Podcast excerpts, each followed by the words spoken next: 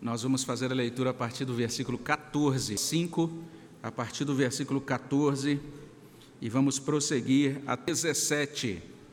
Amós 5, de 14 até 17.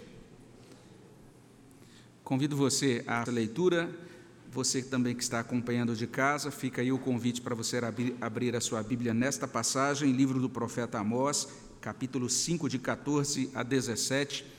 E nós que estamos aqui somos convidados a ler juntos, uma só voz, esse trecho da palavra de Deus. Leiamos: Buscai o bem para que vivais, e assim o Senhor, o Deus dos exércitos, estará convosco, como dizeis.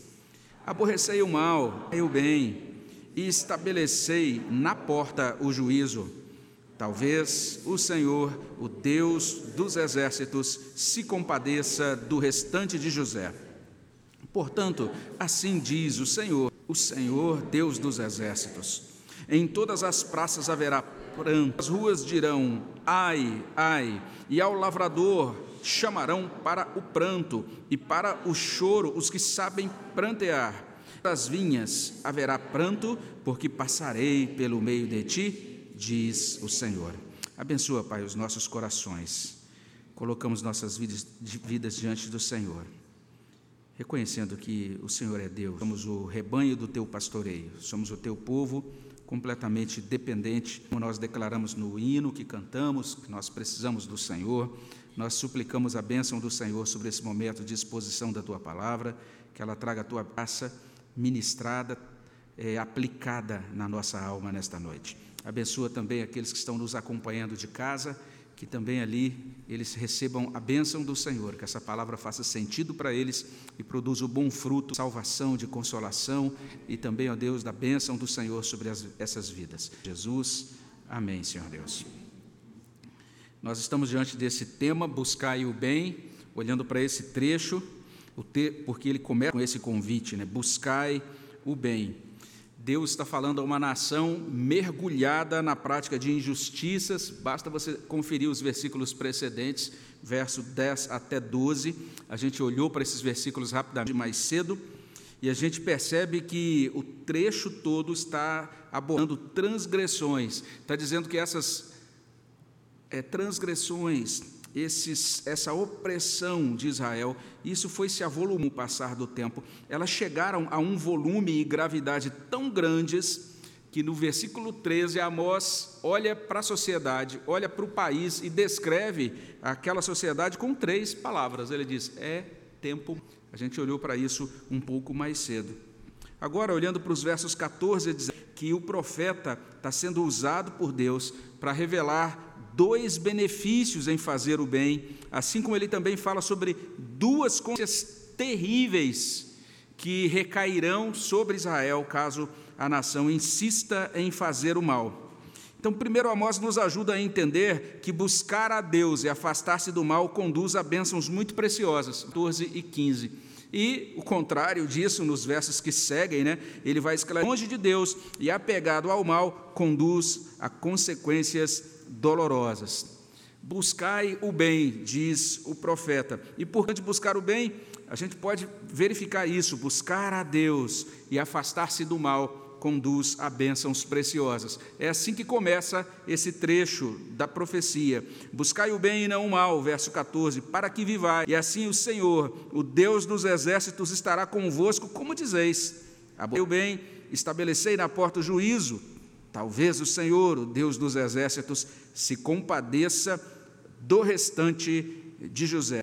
Então perceba esse convite tão precioso: buscai o bem. E perceba que também esse convite implica abandonar o mal, porque o texto diz: buscai o bem e não o mal. Não tem como buscar as duas coisas simultaneamente. Uma exclui a outra. É impossível a gente imaginar, e esse que era possível subir aos santuários, prestar, participar daqueles atos litúrgicos naqueles três santuários nacionais e praticando opressão e injustiça e pensar que Deus não se importa ou não se importaria com isso. O profeta alerta o povo. É muito importante percebermos que a busca do bem implica, no, implica abandono do mal. E esse fraseado está ecoando dois chamados anteriores. Você vê esses chamados aqui mesmo, percebe lá no, nos versos 4 e 6. Verso 4, aqui mesmo no capítulo 5: Buscai-me e vivei. O verso 6: Buscai, Senhor, e vivei. E agora no verso 14: Buscai o bem e não o mal, para que vivais. As, os três chamados à busca de Deus, os três chamados afirmando a mesma coisa. Ou seja, é essa busca de Deus, ou é essa busca do bem que está nele e por conta dele é realizado, conduz à vida, para que vivais. E o verso 14 aponta para um benefício desta vida de Deus, dado àqueles que o buscam. Basicamente, o que a gente encontra aqui é isso: quem busca o bem desfruta da companhia graciosa de Deus. É isso que diz o versículo, verso 14.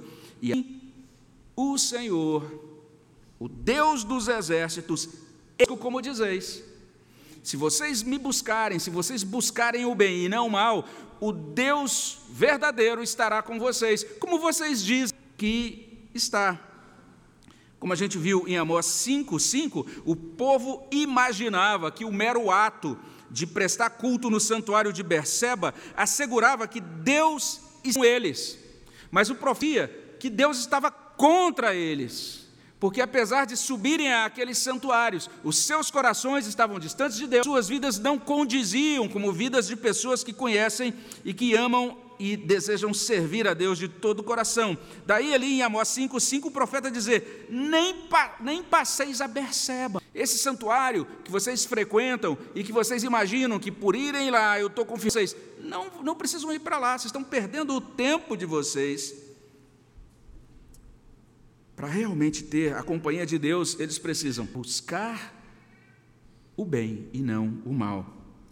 E além disso, veja só, eles tem de aborrecer. Veja só o que diz o texto. Vocês devem aborrecer, literalmente, odiar o mal e amar o bem. Ser o mal, odiar o mal, detestar o mal, e vocês devem amar o bem. Buscai o bem, não o mal. Isso vai confirmar, eu vou conseguir bênção de estar com vocês. Vocês têm que aborrecer ou odiar o mal e amar o bem. E esse ódio ao mal e amor ao bem tem que ser demonstrado de maneira concreta. É só chegar lá num, num momento litúrgico, em um ritual, e dizer, eu amo a Deus, amo o bem. Vocês têm que demonstrar isso de maneira concreta. E, basicamente, essa demonstração significa abandonar práticas descritas nos versos 10 até 12 desse capítulo de Amós. Hoje de manhã a gente mencionou essa prática que era comum naquele tempo, que é denunciada pelo profeta, está aí no verso 10: aborreceis na ao que vos repreende, abominais o que fala sinceramente, mais essa menção, mais ah, no verso 12: afligis o justo, tomais suborno, rejeitais os necessitados, nota. Agora a gente encontra no verso 15: aborrecei o mal, amai o bem e estabelecei na porta o juízo. Viu aí as três referências, a porta. A gente explicou hoje de manhã o significado disso. A gente teve a oportunidade de ver que a porta mencionada pelo profeta Amós é o lugar na cidade dos assuntos legais. Então, nas cidades antigas, os juízes se colocavam à porta logo na entrada da cidade. E se você tivesse situação qualquer questão que precisava ser resolvida, você buscava os anciãos, os juízes que ficavam na porta da cidade. Amós denuncia o fato de que aquele juízo que deveria ser exercitado da cidade estava sendo pervertido, distorcido. Eles não, por exemplo, de quem trazia um testemunho verdadeiro, estavam distorcendo a verdade daqueles que apresentavam o seu testemunho nos tribunais da cidade. Aborreceis na porta ao que vos repreende e abominais ao que fala sinceramente. E estava vendo a prática de suborno, de modo que os necessitados levavam as suas causas, mas eles perdiam todas as causas, porque os juízes estavam prados. Deus está zangado com essa prática de Israel. Israel, você tem que aborrecer o mal, tem que amar o bem, e tem que comprovar isso de que maneira? Estabelecendo na porta o juízo, cessando essa prática de iniquidade, de injustiça, que se tornou contumaz nas cortes, nos tribunais de Israel, fazendo com que, de fato, a justiça, esses locais, instâncias, sejam de execução da justiça. É, é o que, que os pobres estavam sendo esmagados, as causas deles rejeitadas, isso tinha de cessar. A porta da cidade tinha de ser de prática de justiça. E o benefício de aborrecer o mal e amar o bem aparece aí mesmo no verso 15. Deus está dizendo que quem faz isso, quem procede assim, demonstra ter sido alcançado pela mão dele, será alcançado pela bênção dele. E é o que ele diz: talvez os dos exércitos se compadeça, tenha misericórdia, diz a NVI, do restante de José. São dois os benefícios prometidos aqui. Caso o bem seja buscado e não o mal, caso o povo aprenda a aborrecer o mal e amar o bem, Deus estará com o povo. E além disso, Deus terá compaixão desse restante de José. Pode ser que o juízo contido, que a destruição da cidade não aconteça. Deus está dizendo, talvez é uma possibilidade, mas para isso vocês precisam buscar o bem e não o mal. Precisam aborrecer o mal e amar o bem. É a primeira verdade gravada pelo Santo na mente do profeta, nos corações dos que se importam com Deus neste mundo. Buscar a Deus e afastar-se do mal conduz a bênçãos preciosas. Mas não apenas isso, para destacar a sade desse ensino, Amós anuncia que manter-se longe de Deus ao mal conduz a consequências dolorosas. Veja aí os versos 16 e 17. Portanto, assim diz o Senhor, os seus dos exércitos, em todas as praças haverá pranto, em todas as ruas dirão ai, ai, e ao lavrador chamarão para o pranto e para o choro os que sabem prantear, em todas as vinhas haverá pranto, porque passarei pelo ti, diz o Senhor. A primeira coisa que choca no contraste desta, desse recorte de Amós com aquilo que a gente vê nos versos 4, 6 e também ali no verso 14. Porque os versos 4, 6 e também 14 enfatizam a vida. Buscai-me e vivei. Buscai ao Senhor e vivei. Buscai o bem e não o mal, para que viva. É toda uma ênfase à vida, uma ênfase nessa ideia de que em Deus existe vida, nos conduz à vida, toda uma ênfase então em vida. Mas se você olha agora os versos 16 a 17, eles destacam a ideia de morte. Dê uma olhadinha com calma aí no texto. Você vai encontrar três vezes na nossa tradução em português a palavra pranto. Uma vez a palavra choro. Olha, isso não está aí por acaso é o profeta oferecendo um grande contraste. Se estivesse atualizando a palavra de Deuteronômio 28. Eis que eu proponho para vocês dois caminhos: o caminho da vida e o caminho da morte. Então, quando vocês me buscam, quando vocês buscam o bem, resultado: vida, vida, vida, três vezes. Agora, se vocês não fazem isso, o resultado é pranto, pranto, pranto, três vezes. E quando você olha para essa, você vai perceber que esses termos que aparecem aí estão traduzindo duas palavras hebraicas, porque a primeira palavra significa, que é, aparece aqui como pranto, significa não apenas um pranto no sentido de, no sentido de um choro decorrente de, uma, de um sofrimento ou um desconforto qualquer, ou por conta de uma enfermidade, ou por conta de um coração partido, né, como cantam as modas sertanejas. Não é isso. Está falando literalmente de um canto fúnebre, de uma lamentação, de um proferido que brota dos olhos no momento de uma cerimônia fúnebre. Três vezes no texto, o texto menciona, o profeta menciona choro fúnebre. Busquem a Deus, vida.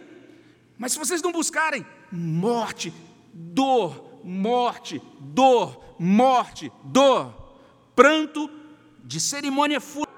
E essa palavra que é traduzida, aparece aí como choro, significa literalmente luto. Todas as palavras têm a ver com morte. Olha que chocante. Busque a Deus. O que tem lá no fim? Vida. Deixe a Deus, deixe de buscar o bem. O que, que tem no fim? Morte. choro.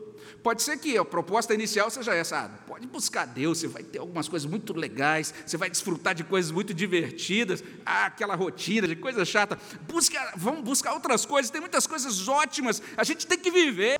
A Bíblia diz: isso é um engodo, um engano. O resultado de não buscar a Deus é morte e é pranto.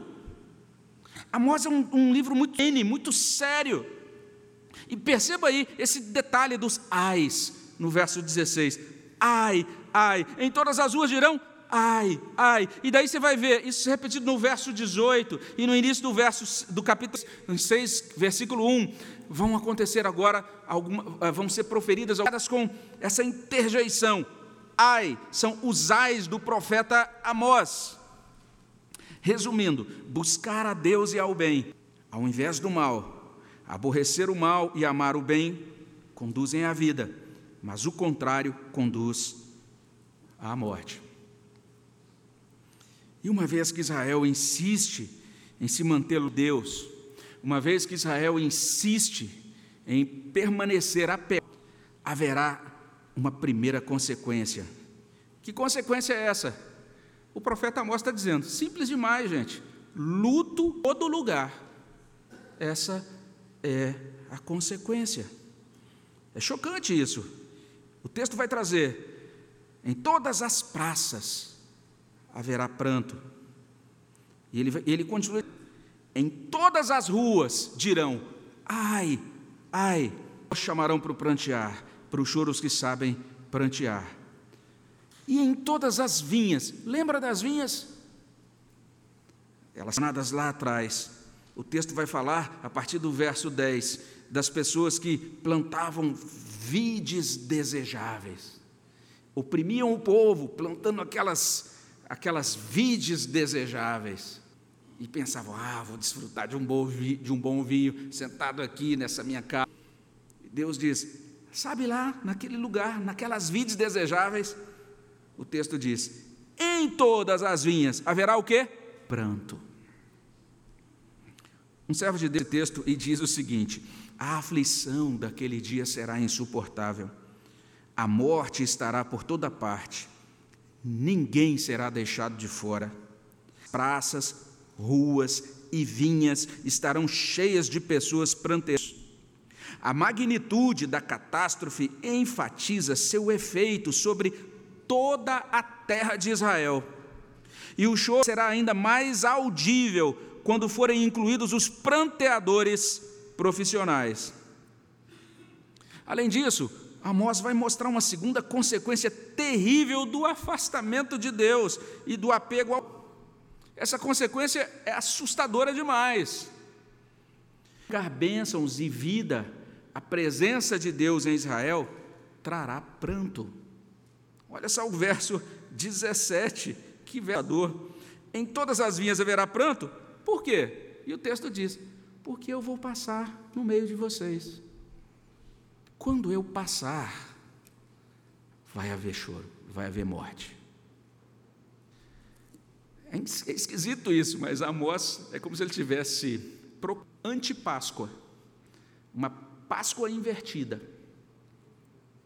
Porque a palavra Páscoa deriva da ideia de passar sobre, passar por cima. A gente encontra uma referência à Páscoa a instituição dela lá em Êxodo capítulo 12, versículo 12. A gente encontra assim: naquela noite passarei, o verbo passar, porque Páscoa tem esse sentido de passar por cima. do Egito, e ferirei na terra do Egito todos os primogênitos, desde os homens até os animais, executarei juízos sobre todos os deuses do Egito. E termina dizendo: Eu sou o Senhor instituição da primeira Páscoa. A Páscoa tem esse nome porque naquela noite Deus passou sobre a terra do Egito. E quando ele passou, ele os deuses do Egito.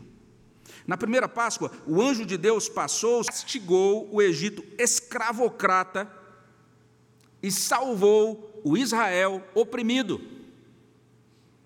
Século a gente chega agora ao oitavo século antes de Cristo e tudo se inverteu. Agora é Israel que está oprimindo. Israel está esmagando o pobre, confira lá no verso 10. O pobre está sendo extorquido no preço do trigo, está sendo cobrado um abusivo do trigo. Agora, a nação, a opressora da história. Então agora Deus vai realizar a mesma coisa. Ele diz: Eu vou passar no meio de vocês. Agora, vocês é que vão morrer. Deus passará por Israel, destruindo tudo e todos. Todas as vinhas, ou em todas elas haverá pranto, porque eu passarei pelo meio de ti, diz o Senhor. Essa é a verdade comunicada pela profecia. Manter-se longe de Deus, apegar a consequências dolorosas. E daqui a gente pode concluir. A gente sempre faz isso, a gente recapitula, ou seja, nessa passagem, nesse trecho, nós, Deus nos mostrando essas duas coisas, né? buscá-lo, afastar-se do mal, conduz a bênçãos muito preciosas, mas manter-se longe dele, apegado ao mal, conduz a consequências muitíssimo dolorosas. E quando a gente olha para esse texto, ele nos encaminha a pensar numa coisa, pensar no quanto é fácil a gente se iludir acerca do que é importante nessa vida. Foi o que aconteceu com Israel. Se você der uma olhadinha em Amós até aqui, e você vai ver mais evidências disso no capítulo 6, Israel investiu pesado em um projeto de vida, em uma sociedade. Olha só, esse é o fato mostrado pelo profeta Amós. Israel investiu em um projeto de felicidade centrada em bem-estar material. Esse foi o. A gente já mencionou nos sermões introdutórios sobre esse livro que quando Amós proferiu essas palavras, quando ele levou a profecia dele para aquele povo naquele momento histórico, o povo ficou muito, muito desnorteado e alguns acreditaram muito, porque existia tanto conforto material, existia também limites de Israel estavam prote protegidos, eles não, tinham, não precisavam ter medo de inimigos externos, praticamente todos os inimigos históricos de Israel, os chamados oponentes militares, estavam derrotados ou estavam quietinhos no canto deles, é, de certa maneira, ali entendendo, não adianta atacar esse povo. Então eles estavam tranquilos nas suas fronteiras, eles desfrutavam de grande bem-estar econômico, visto aí o modo como eles construíam as suas grandes casas, que são chamadas pelo profelos. A gente vai ver lá no verso 6 o profeta descrevendo inclusive as camas, camas de marfim e uma série de outras coisas as quais eh, ele acesso por conta daquela grande prosperidade. Veja só, não estou dizendo que Israel não se preocupava com religião, pelo contrário, eles faziam questão de comparecer aos três santuários nacionais. E, inclusive, dizer que eles gostavam muito daquelas reuniões religiosas, davam um monte de ofertas, até além da conta.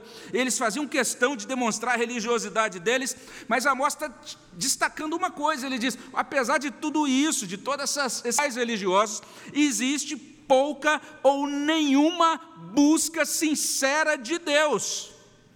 E em contrapartida, um grande esforço, uma busca intensa por confortos materiais. E se a gente olha para os versos 10 até 12, que a gente mensagem desta manhã, esses versos estão dizendo isso. Eles acumularam bens, eles edificaram boas casas, eles plantaram vinhedos maravilhosos.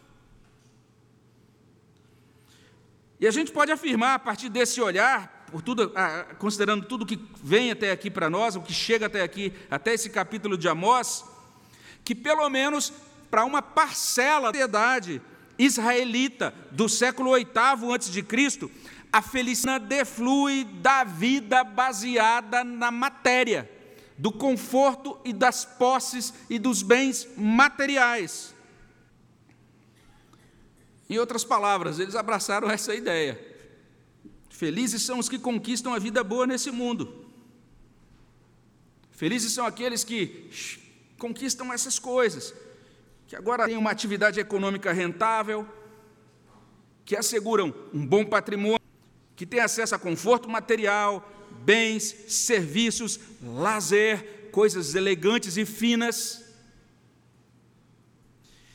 E a gente pode até dizer: olha, não há problema nessas coisas. A gente pode até argumentar que o problema não está necessariamente em ter uma vida boa, sim, mas em obtê-la na, na, base da ganância, ou com base em ganância, ou com base em justiça, ou com base em opressão dos pobres. Mas isso ainda não esgota o ensino. Isso ainda não faz justiça ao ensino da palavra de Deus.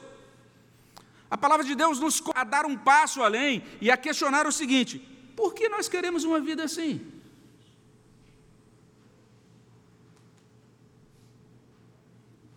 De onde vem essa, essa ânsia, que é virtualmente saciável, de conquistar, obter e expandir? O que nos impede de estar contentes com o que temos?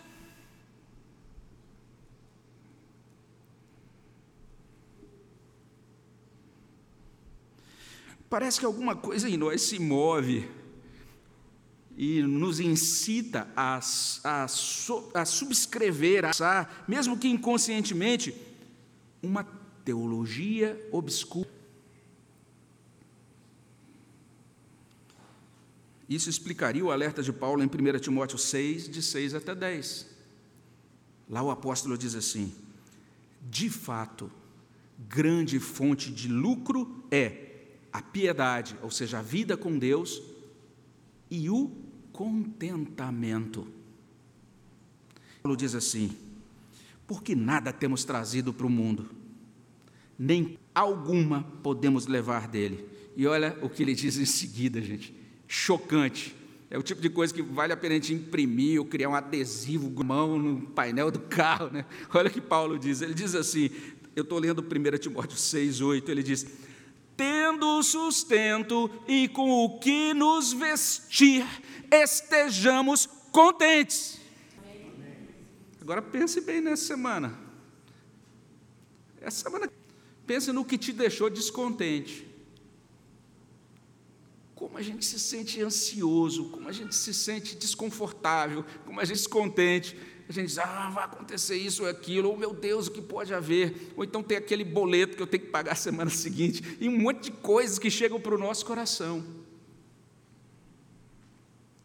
Mas é como se a gente tivesse aquele chão, a gente precisa de mais, a gente precisa de mais, a gente precisa de mais. Terminésima octagésima prestação do iPhone. Agora tem que surgir um outro, gente. Tem que entrar numa outra prestação que, tem que eu não posso ficar sem esse outro que tem uma câmera X9 com lente ultra angular. Né, eu não posso ficar sem esse negócio. Aceita já um novo sistema operacional. Ai, meu Deus, o que, que eu faço? E a gente sai, a gente tem que ter mais e mais e o melhor e o melhor de tudo e o mal de todas as coisas. Paulo está dizendo: Fiquem contentes com o que têm.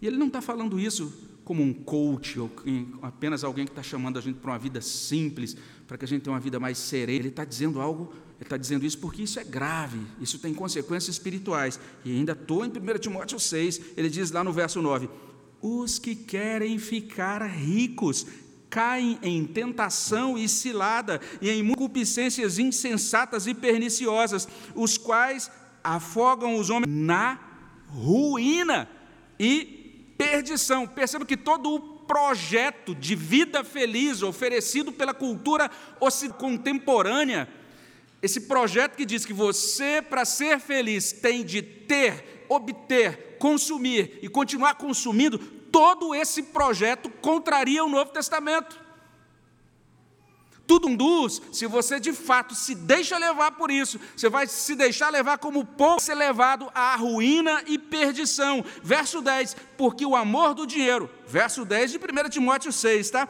Porque o amor do dinheiro é a de alguns males, é isso que diz? Não, é a raiz de todos os males. E alguns nessa cobiça se desviaram da fé, a si mesmos se atormentaram com muitas dores. Então, de certa mostra dizendo que a questão do livro de Jó continua atual. Você consegue servi-lo mesmo se perder tudo? A sua felicidade, seu significado estão ancorados, lastreados em coisas materiais? Nós precisamos cuidar para que a nossa principal busca e esforço na vida seja realmente o Senhor. Nós temos que isso que Ele nos ajude para que nós tenhamos como principal meta viver na presença, grado do Senhor, para a glória do Senhor. Nos termos do Salmo 37, confia no Senhor, versos 3 a 5 do Salmo 30, 37, confia no Senhor, faze o bem, habita na terra, alimenta-te da verdade, agrada-te do Senhor, e Ele satisfará os desejos do teu coração, entrega o teu caminho ao Senhor, confia nele, o mais Ele fará. E ainda tem aquela palavra de Jesus 6,33: buscai, pois, em primeiro lugar o seu reino e a sua justiça, as coisas serão acrescentadas a isso? Não, o texto diz: e todas as coisas vos serão acrescentadas que nós possamos no poder das vezes em que colocamos qualquer coisa, colocamos qualquer pessoa antes ou acima do Senhor em nossas vidas. Foi o que aconteceu com Israel. Por conta disso, Deus diz: não dá para aguentar mais isso. Vocês precisam me buscar, vocês precisam buscar o bem, vocês precisam se afastar do mal, o o bem. O texto ainda enfatiza duas verdades simples, mas fundamentais. Primeira verdade simples: ações têm coisas. É a primeira verdade. Segunda verdade, o Evangelho tem um chamado à obediência. Paulo fala sobre isso, ele diz: olha, nós precisamos obedecer ao Evangelho, serão julgados aqueles que nascem ao Evangelho.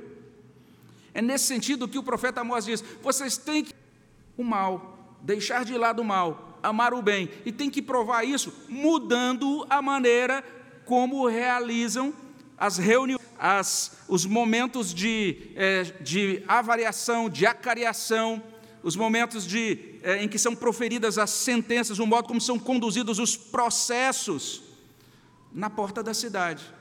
A justiça tem que ser estabelecida ali. Isso tem que mudar. Isso não pode ficar sem mudança. Não adiantava só dizer, ah, agora, Senhor, me perdoe, e eu mudei, ah, lá, e cantar um cântico sobre isso. Não, você tinha que ir, na, a partir de segunda-feira, tinha que chegar lá e dizer, eu não aceito mais suborno, não.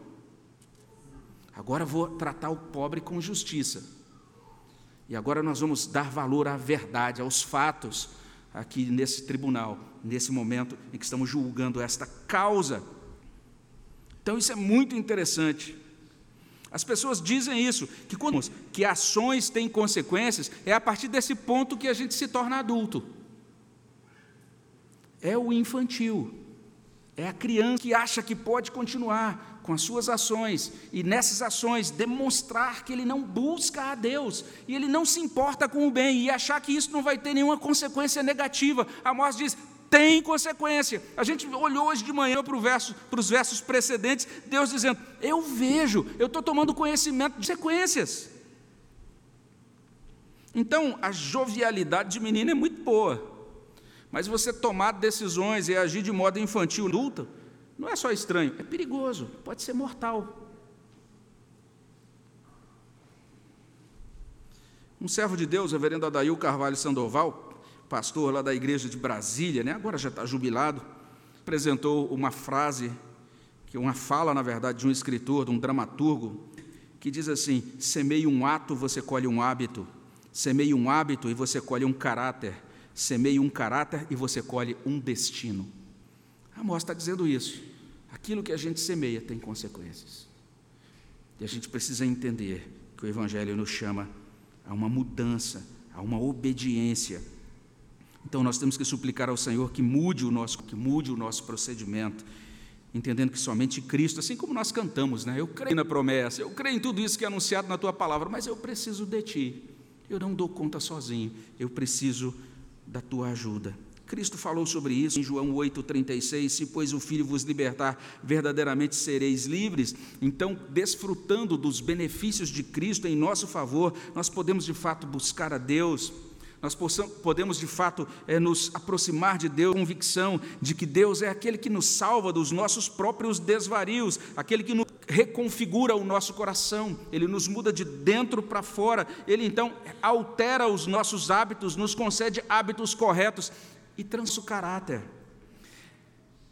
Amós está dizendo o seguinte: não tem alternativa, tem que ser assim.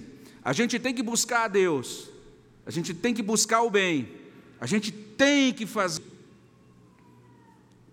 para benefício da nossa alma, próximo, para o louvor de Deus. Então, que Deus de fato nos abençoe. A minha oração é que Ele nos alcance, que Ele derrame graça sobre nós e que com esse coração tocado por Ele, com um coração sincero, nós busquemos a Deus e busquemos o bem. Amém, meus irmãos? Vamos orar sobre isso. Abençoa, Senhor, nossos corações. Derrama a tua bondade sobre nós. De responder a essa tua palavra, conforme a bênção do teu Espírito Santo, no nome de Jesus, Senhor. Esse é o momento que nós estamos reunidos nesse culto de palavra, onde recebemos